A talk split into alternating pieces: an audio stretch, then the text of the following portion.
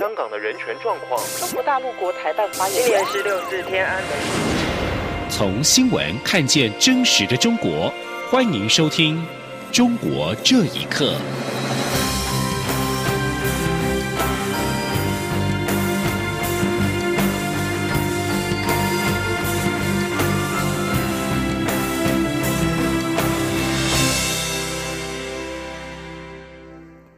听众朋友们，晚安，欢迎收听《中国这一刻》，我是李思利。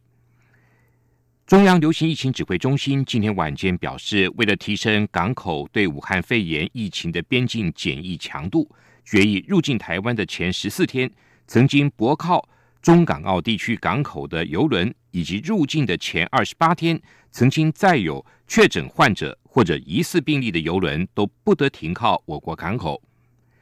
因应武汉肺炎疫情，台湾陆续禁止居住在中国湖北、广东、温州等地的民众入境。中央流行疫情指挥中心今天也根据中国的疫情发展，宣布从五号起将浙江省列为二级流行地区。记者肖兆平的报道。中央流行疫情指挥中心四号表示，三号国内新增一百零二例俗称武汉肺炎的严重特殊传染性肺炎通报个案，目前累计通报数有一千一百六十六名个案，其中包含十名确诊，九百六十八名排除，其余隔离检验当中。由于中国确诊案例已经超过两万多例，且浙江省确诊病例快速上升，截至三号为止，已经累积有八百二十九例。因此，指挥中心研判当地应该有社区传播情况，考量国人与浙江省往来密切，决定五号起将浙江省列为二级流行地区。换言之，居住在浙江省的中国民众将禁止入境，凡是有相关旅游史的民众也都需列入居家检疫。指挥中心指挥官、卫生福利部部长陈时中说：“好，我们的专家会议啊决定将啊我们浙江列入我们的二级哈流行的区域，要实施陆运。”啊，他们实施的陆运管制限制居民的活动，所以我们要把它作为二级流行区域。所以我们现在所有从浙江进来的，好。浙江进来的哈都会列入我们的居家检疫十四天这样的一个措施里面。指挥中心执行官机关署署长周志浩进一步表示，在杭州、宁波的确诊病例数也增加很多，因此现行防疫措施已经扩充到浙江全省。他提醒民众，全中国大陆如非必要都要停止或暂缓旅行。他说。那在昨天的话，一天就增加了一百六十五例。那比起前几天的时候啊，一天增加大概六十几例，它显然有很程很大程度的一个增加。那加上我们跟浙江比话，浙江的几个重要的都市哈，呃，比如像说杭州、温州哈，或者是宁波，它的病例数其实都不少。那加上呢，另外另外一个，我们跟这些区域的往返啊，真的是也蛮密切的。所以说，我们决定。好，在浙江省啊，原先是只有只有温州，现在把它扩充到浙哎浙江浙江的全省。指挥中心表示，另外在中国河南、湖南、安徽以及江西等省市的病例数也快速增加，北京、上海更传出有社区群聚事件。指挥中心会严密监控中国疫情变化，随时调整防疫作为。中央广播电台记者肖兆平采访报道。在武汉肺炎疫情越来越紧绷的时刻，外界都在猜测习近平的行踪，甚至一度传出他在武汉现身。根据中央台新闻联播，习近平一月二十八号跟世卫秘书长谭德赛会面，并且表示一直在亲自指挥、亲自部署。而在这之后，习近平就没有再公开露面。由一月二十九号开始到二月三号，连续六天，央视新闻联播都没有习近平活动的画面。武汉肺炎在去年十二月底爆发，习近平一月二十号表示，必须引起高度重视，全力做好防控工作，疫情的全貌才慢慢的浮现。当时习近平不担任疫情领导小组组长，备受外界揣测。之后的新闻联播第二条也都是总理李克强主持的防疫工作。二月三号，央视新闻联播的头条报道称，习近平主持会议，但新闻联播的画面竟然都没有他。央视主播一路念稿，长达十三分钟，没有插入画面。没有声音，没有画面，习近平到底在哪儿？更加引起外界的揣测。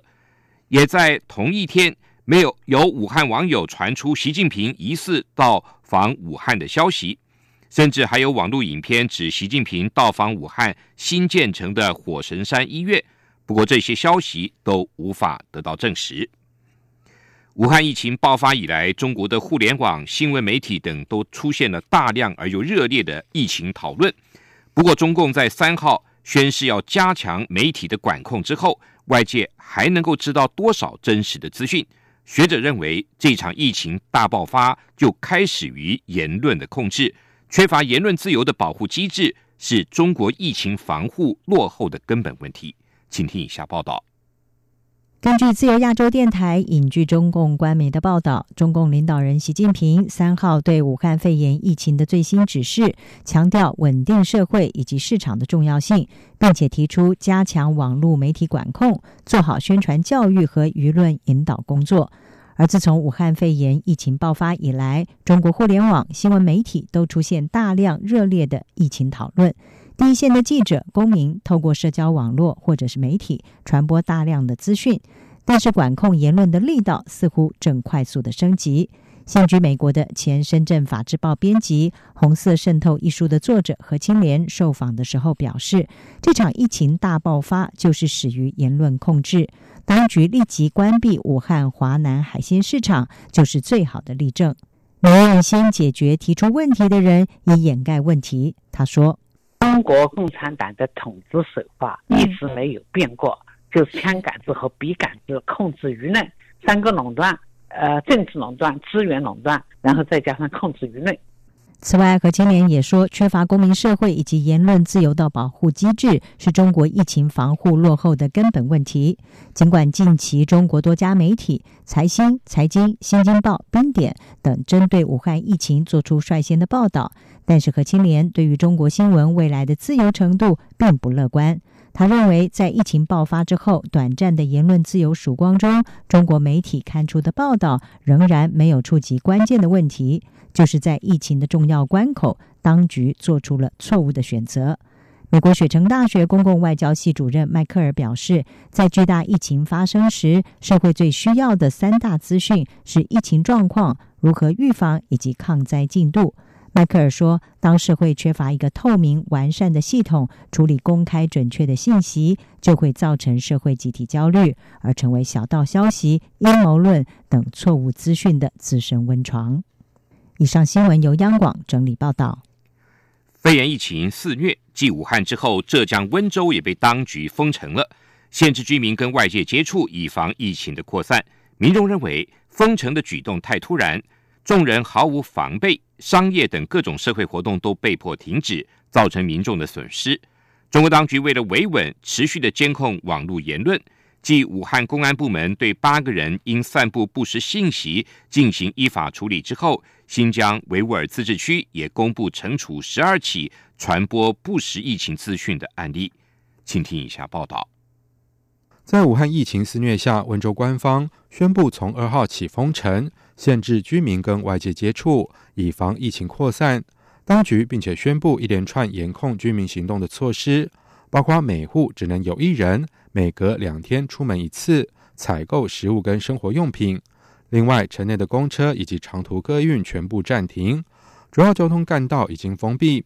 五十四个高速公路进出口已经关闭将近二十个，电影院、游泳池等室内公共场所停业。居民被当局强制隔离在家，引发不满，造成民众跟武警发生肢体冲突。二月一号，网络上传出的一段视频显示。数百人戴着口罩在街道上高声呼喊，跟军警发生推撞以及争吵。在温州经营企业的陈女士接受自由亚洲电台采访时说：“封城举动太突然，众人毫无防备，很多民众被限制离家，商业等各种社会活动被迫停止，民众的损失很大。”他说：“大家这个出行也非常不方便。”我目前家里就每两三天派一个人出去购买一些家里必要的这个物品，公共的交通也都全部呃停运了，所以也非常不方便。市民觉得就是在封城之前，呃，政府做的这个宣传和引导工作还是不够的，应该提前预先通知居民早一点，呃，准备这个家里的日用品啊、食物，不至于突然封城。温州是浙江省中心城市之一，常住人口达九百多万。根据中国官方通报，截至三号中午，温州累计确诊病例。升到两百九十一例，而浙江全省为七百二十五例，成为本次新型冠状病毒湖北疫区之外第二个疫情严重的地区。中国当局为了维稳，持续监控网络言论，抓捕在网络上发表疫情的网民，阻挡传播真相。包括武汉公安部门对八人因为散布不实信息进行依法处理。武汉市民方斌。也因为用手机直播疫区实情而被警方抓捕，就连新疆维吾尔自治区官方部门也公布惩处十二起传播不实疫情资讯的案例。总部在德国的世界维吾尔代表大会发言人迪里夏提接受自由亚洲电台访问时表示，北京当局为了政治稳定，隐瞒包括新疆维吾尔人受到感染的疫情，还压制维吾尔人的言论。这令国际社会感到担忧。他说：“受到中国系统迫害的维吾尔人面临着这个疫情的这个直接危险。让民众拥有绝对知情权的话，那么就不应该恐惧所谓的这些散布的谣言，而恰恰都是之前那些所谓的散布谣言都被坐实了是真实的现状。”迪里夏提表示，肺炎疫情已经在新疆导致严重的恐慌。当局所采取的一连串强制措施，自然引发民众对当局隐瞒疫情的质疑。以上新闻由央广整理报道。武汉肺炎疫情仍在快速延烧，而中国大陆庞大的春节返工潮即将到来，大量的移动人潮是否会造成疫情的进一步升级，备受外界关注。请听以下报道。从流行病学的角度来看，病毒传播往往和人口迁徙有很大的关联。根据自由亚洲电台引据百度发布的二零二零春运报告显示，九号预计会再次出现一波春运人口迁徙高峰，其中北上广州、深圳是人口流入的重点区域，可能会对疫情的防控造成更大的风险和压力。虽然今年的春运规模已经较往年大幅缩水，但庞大的人口基数所引发的病毒传播风险仍然不可小觑。中国民间公共卫生组织前负责人陆先生受访表示。人口流动就会导致病毒的隐形携带者带来威胁。他说：“因为呢，就是无论武汉的人群他流到哪里，那么在其中呢，有一些已经感染了病毒的人，他可能在当地就会形成人传人。如果在当地被他传播的那些人呢，是从北京、上海、广州返乡的，那么他在春运回程的过程当中，他就会把这个病毒带到北上广深。”广州的医生胡涛受访表示。广州会将湖北来的人口隔离十四天。他曾跟随防控团队在高速公路路口检测旅客体温，以此作为是否放行的依据。不过，他强调仍然存在遗漏无症状病人的风险。上海居民张汝俊则建议企业最好能够延迟开工。他说：“觉得如果不是要急急急忙忙要开工的话呢，能缓一缓，最好缓一缓，别老大量大量的人涌上涌向上海，成为疫区国家了。”你现在就是赶工出来的这种，工业品啊什么，你去哪里啊？你出口啊什么都不可能的，这个你就缓一缓吧。外国都撤侨了，你许多外资企业现在都都没人管了，你你人来了又怎么样啊？另外，北京居民赵勇表示，北京的防护已经很到位，社区封闭管理，出入需要测量体温。他的女儿从张家口一回北京就被隔离十四天，但他也忧心，当局对外地人口的隔离防治可能缺乏人力。武汉疫情仍在快速扩散之际，鉴于中共官方资料和病例资讯的不透明，中国防疫的下一步应该如何进行？下阶段的疫情重灾区会往何处转移？目前都难以预测。央广新闻整理报道。